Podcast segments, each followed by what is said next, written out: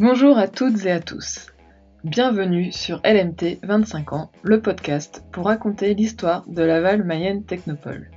Cette association, que nous appelons également par son acronyme LMT, accompagne et développe le territoire de la Mayenne grâce à l'innovation. Je suis Céline Loury, en charge de la communication chez LMT. Avec ce podcast, nous souhaitons proposer chaque semaine de 2021 un morceau de l'histoire de LMT raconté au travers des conversations avec des membres de l'association, de l'équipe salariée, des partenaires ou encore des entreprises accompagnées qui ont participé à cette aventure collective. Après l'épisode avec Antoine Tétard, qui a détaillé l'offre de l'incubateur de Laval Mayenne Technopole, aujourd'hui vous allez pouvoir écouter le point de vue d'une entreprise accompagnée. En effet, je reçois aujourd'hui Didier Bayot, cofondateur de la société Enerfox. Installé depuis 3 ans dans les locaux de la pépinière de Laval-Mayenne Technopole, Enerfox développe des solutions pour les professionnels afin de les aider à mieux gérer leur consommation d'énergie et ainsi faciliter la transition énergétique. Didier Bayot nous explique comment est née l'idée d'Enerfox, comment cette idée a été validée pourquoi ont-ils fait le choix de s'installer et d'être accompagnés par les équipes de Laval Mayenne Technopole? À quel challenge doivent-ils faire face? Et comme d'habitude, une question sur l'innovation. Un épisode riche en partage et tout en transparence sur les réalités de l'entrepreneuriat. Bonne écoute Merci euh, Didier Bayot euh, d'avoir accepté de participer au podcast LMT 25 euh, ans. Dans un premier temps, pouvoir te présenter. D'accord, bah merci euh, de me donner l'opportunité de parler de, de, notre projet et de contribuer euh, au rayonnement de, de, la technopole. Donc euh, je suis Didier Bayot, j'ai bientôt 50 ans. Rapidement, je suis de formation ingénieur, j'ai 20 ans d'expérience dans l'industrie et en 2013, j'ai basculé dans le monde de l'énergie et de la création d'entreprises qui m'a amené avec quatre autres associés à créer la société Enerfox au sein de Technopole il y a trois ans.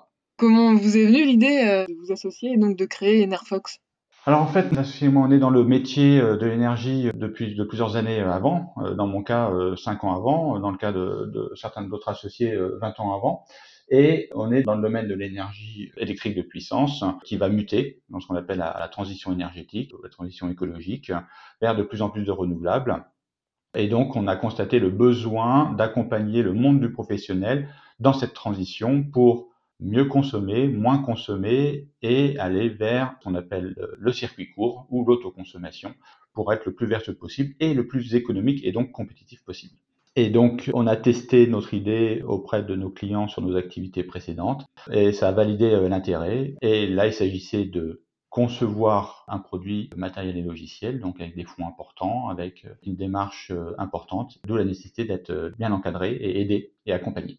Peux-tu nous raconter donc justement comment vous avez connu euh, Laval Mayenne Technopole?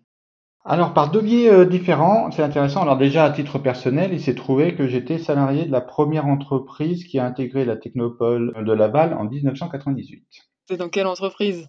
Alitech à cette époque-là donc une société de développement logiciel pour le monde du professionnel. Je suis resté 4 ans, euh, 5 ans, je suis parti en, en 2003. Et lorsqu'avec mes associés, la question s'est posée de où se faire héberger et par qui se faire accompagner, on n'était pas tous du même avis, et donc on a mis, entre guillemets, en concurrence, deux options, qui étaient une approche d'hébergement au sein de l'environnement du microcosme technopolitain de Rennes et de Laval. Suite à rencontre et à discussion, le choix était unanime pour aller euh, sur la technopole de Laval. Les éléments clés qui nous ont fait vraiment basculer, c'est l'accompagnement sur mesure déjà, et d'une, c'est-à-dire que on avait moins le sentiment que ce qui nous était proposé à Rennes d'avoir un processus figé, appliqué de la même manière à toutes les startups, quelle que soit leur nature d'activité. Premier point. Deuxième point, on avait une pertinence d'accompagnement sur l'aspect notamment business plan et montage des dossiers de finances beaucoup plus percutante et réactive. Et le troisième point, un réseau d'entrepreneurs et de compétences euh, accessibles, donc un carnet d'adresses beaucoup plus riche. Super, euh, merci pour euh, ces retours. Je vais enchaîner sur les questions notamment euh, depuis quand vous êtes accompagné par l'équipe de l'incubateur et donc sur quels axes cela vous, apporte le plus, comment ça se passe, quand est-ce que vous sollicitez l'équipe. C'est aussi pour montrer concrètement un peu comment ça se passe l'accompagnement parce que souvent ça peut paraître quelque chose d'abstrait en fait vu de l'extérieur. Donc là, c'est aussi intéressant d'avoir un peu un avis, euh, quelqu'un qui vit l'accompagnement euh, du point de vue de l'entreprise, en fait. Absolument. On arrive à la Technopole en juin 2018, on a créé la société en octobre 2018, donc là on arrive à nos, trois ans. Je dirais qu'il y a eu deux axes forts d'accompagnement nous concernant, et c'est là où était notre besoin. Et encore une fois, c'est là où nous on a apprécié l'accompagnement de, la Technopole, c'est de devenir là où il y a un besoin, ne pas forcément passer du temps là où l'équipe entreprenante déjà bien compétente. Donc ça a été un sur les constructions de business plans, de recherche de financement, de nous guider sur comment le monde bancaire, comment le monde bancaire public, BPI, résonne, de quoi ils ont besoin, quelles sont les procédures types, quelles sont les recommandations, les façons de faire et quels sont les bons critères d'équilibre et de réussite dans le montage des dossiers. Donc ça c'est un élément très très fort pendant les deux premières années qui nous a vraiment aidé, qui est maintenant un peu plus, euh, je dirais un peu plus sporadique, maintenant que l'activité, je dirais, plus lancée et que Enerfox est euh, identifié euh, chez les différents acteurs financiers. Et puis un deuxième axe qui est venu plus récemment sur l'aspect innovation, puisque on a déposé un brevet dans lequel on a eu un accompagnement euh, certes de l'INPI, mais beaucoup de l'environnement de la Technopole, qui nous a mis en relation avec les compétences externes qui nous ont par la suite euh, accompagnés. C'est vraiment les deux gros axes. Après, le troisième axe, c'est un axe plus euh, logistique, mais qui n'est pas oublié. C'est des locaux facilement accessibles, un encadrement de secrétariat qui nous facilite énormément la vie, qui nous fait gagner du temps. Or, le temps est le bien le plus précieux pour un créateur d'entreprise. Te souviens-tu de l'installation dans la pépinière euh, tu as des moments forts à nous faire part euh, au sein de la pépinière? Ça paraît déjà, déjà très loin. Les moments forts, c'est clairement le montage du premier business plan. Si je me remémore, le premier qu'on a proposé est la version 4 à laquelle on est sorti euh, avec Antoine. La mise en relation avec euh, cabinet comptable euh, tout à fait pertinente par rapport à notre profil d'entreprise. Je dirais on a eu trois mois sur les chapeaux de roue pour, pour lancer tout ça et figer tout ça. Et aujourd'hui, force est de constater que trois ans après, on est toujours sur la même mouture de business plan. C'est donc vraiment une belle réussite. C'était vraiment un coup de, un coup de collier un coup de collier important. Donc ça, ça a vraiment été le premier élément fort. Et deuxième temps fort euh, qu'on a vécu, qui sont un peu plus dispersés, mais qui sont importants, c'est les rencontres avec les autres entrepreneurs. Partage d'expériences, partage d'astuces, d'idées, de nouveautés, aussi même de, comment s'y prendre avec le monde de l'administration. Et cet aspect, je dirais pas espace de travail commun, puisqu'on n'est pas physiquement ensemble, mais on a des espaces communs qui sont mutualisés, ça permet de rencontrer et d'accélérer les expériences. En tout cas, ça répond aussi à la question euh, qu'est-ce que cela apporte à Enerfox d'être hébergé à la maison de la Technopole? Oui, alors ça apporte aussi un autre élément qui n'est pas négligeable, la communication. Ça donne de la pertinence à la société parce que les interlocuteurs savent qu'on est accompagné, la Technopole a plutôt une bonne réputation, donc ça donne une crédibilité au projet. Pour un exemple très précis, le fait d'avoir des, qualifications de maturité telles que Pépite, que nous on a obtenu par Technopole, c'est une preuve de crédibilité supplémentaire parce que les analyses et les, avis de la Technopole sont plutôt bien écoutés. Que fait Inerfox aujourd'hui? C'est-à-dire qu'on développe euh, une box matérielle et des services logiciels autour, hein, qui sont aussi bien dans la box que sur euh, le cloud pour des professionnels, une usine par exemple, où on va analyser euh, en temps réel toute sa consommation électrique, toute sa production électrique, et on va aller jusqu'à faire des actions sur son process, sur ses équipements, pour mieux consommer, pour consommer en priorité la production locale, qui peut être en général photovoltaïque aujourd'hui, mais qui pourrait très bien être de la méthanisation, ce qu'on est en train de faire sur un site pilote, euh, qui pourrait très bien être de l'éolien par exemple. Donc c'est du développement hardware, faible quantité, c'est surtout du développement logiciel. Et donc notre équipe R&D est principalement constituée de développeurs logiciels embarqués web et cloud. Quels sont les challenges auxquels vous devez faire face? Les deux gros challenges sur lesquels on doit faire face aujourd'hui, là on est en septembre 2021, un c'est la communication. Pourquoi la communication? On est sur un marché qui est en pleine mutation, qui est en explosion en, termes de taille, qui a un environnement qui évolue extrêmement favorablement. Médiatiser le fait que maintenant le gouvernement au niveau euh, national et européen euh, souhaite la transition énergétique et le favorise euh, au maximum. Donc notre difficulté, c'est d'être identifié par les consommateurs d'énergie comme un acteur pertinent, disponible, accessible. Donc il faut qu'ils nous connaissent. Donc il y a un marché, il y a des clients, mais ils ne connaissent pas. Donc, il faudrait qu'on réussisse à se mettre en lien, et ça, c'est la communication qui nous permettra. Donc, ça, c'est le premier gros challenge. Et donc, ça, c'est aussi avec la participation à des salons professionnels ou, pas du tout? Alors si, salon professionnel, effectivement, mais pas seulement, ça passe par euh, trois biais, c'est effectivement les salons, deux, c'est les partenariats de type business, c'est-à-dire euh, d'autres acteurs qui ont des activités contiguës aux nôtres, mais qui servent le même dessin qui est la maîtrise de la consommation. Je pense à des bureaux d'études, par exemple, à des consultants. Ces gens-là, il faut qu'ils nous connaissent pour qu'ils puissent comprendre notre offre et inclure dans leur démarche. Ça, c'est extrêmement important. Et le troisième euh, axe, eh ben, je dirais, c'est la communication un peu tout azimut euh, sur les réseaux sociaux euh, professionnels, qui est une source d'information importante lorsque des professionnels ou des patrons d'entreprise cherchent des acteurs dans un domaine qu'ils ne connaissent absolument pas. Donc, qu'est-ce qu'ils font? Ils se renseignent un peu pour comprendre ce qui existe sur le marché. Et là, ils vont aller euh, Facebook, ça va être surtout du LinkedIn, ça va être des blogs, ça va être des recommandations, des associations par, par d'autres blogs et ainsi de suite. Donc il y a une forte, euh, une forte action euh, à mener, euh, à mener là-dessus et à se faire identifier comme étant professionnel et non pas juste bon communication. C'est, l'entre-deux n'est pas, est pas simple. Donc ça, c'est le premier gros challenge. Pour y faire face, on a embauché, et d'ailleurs, elle est arrivée ce matin, une chargée de communication dédiée à cette activité-là.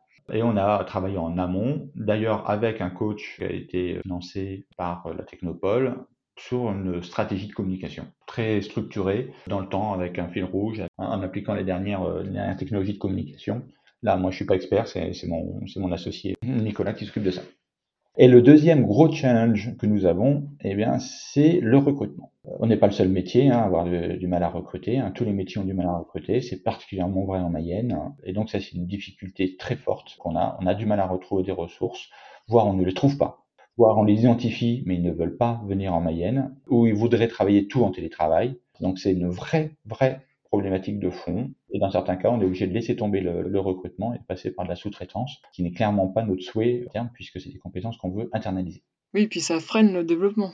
Absolument. On va prendre un exemple très concret. Hein. Le dernier recrutement, on visait trois mois pour le faire. Ça nous a pris six mois. Donc c'est trois mois de perdu. Or, chaque mois perdu, c'est des frais fixes qui partent et on prend du retard sur la concurrence qui est en train de se mettre en ordre de bataille, bien entendu. Et donc ça, par rapport à ça, sur le recrutement, on cherche des solutions alternatives et autres, mais c'est clairement compliqué. Il y a un travail de fond qui est fait au niveau, euh, au niveau du département pour rendre la Mayenne plus attractive. On sent bien que ça porte quelques fruits. Par contre, on n'y est pas. Le compte n'y est pas.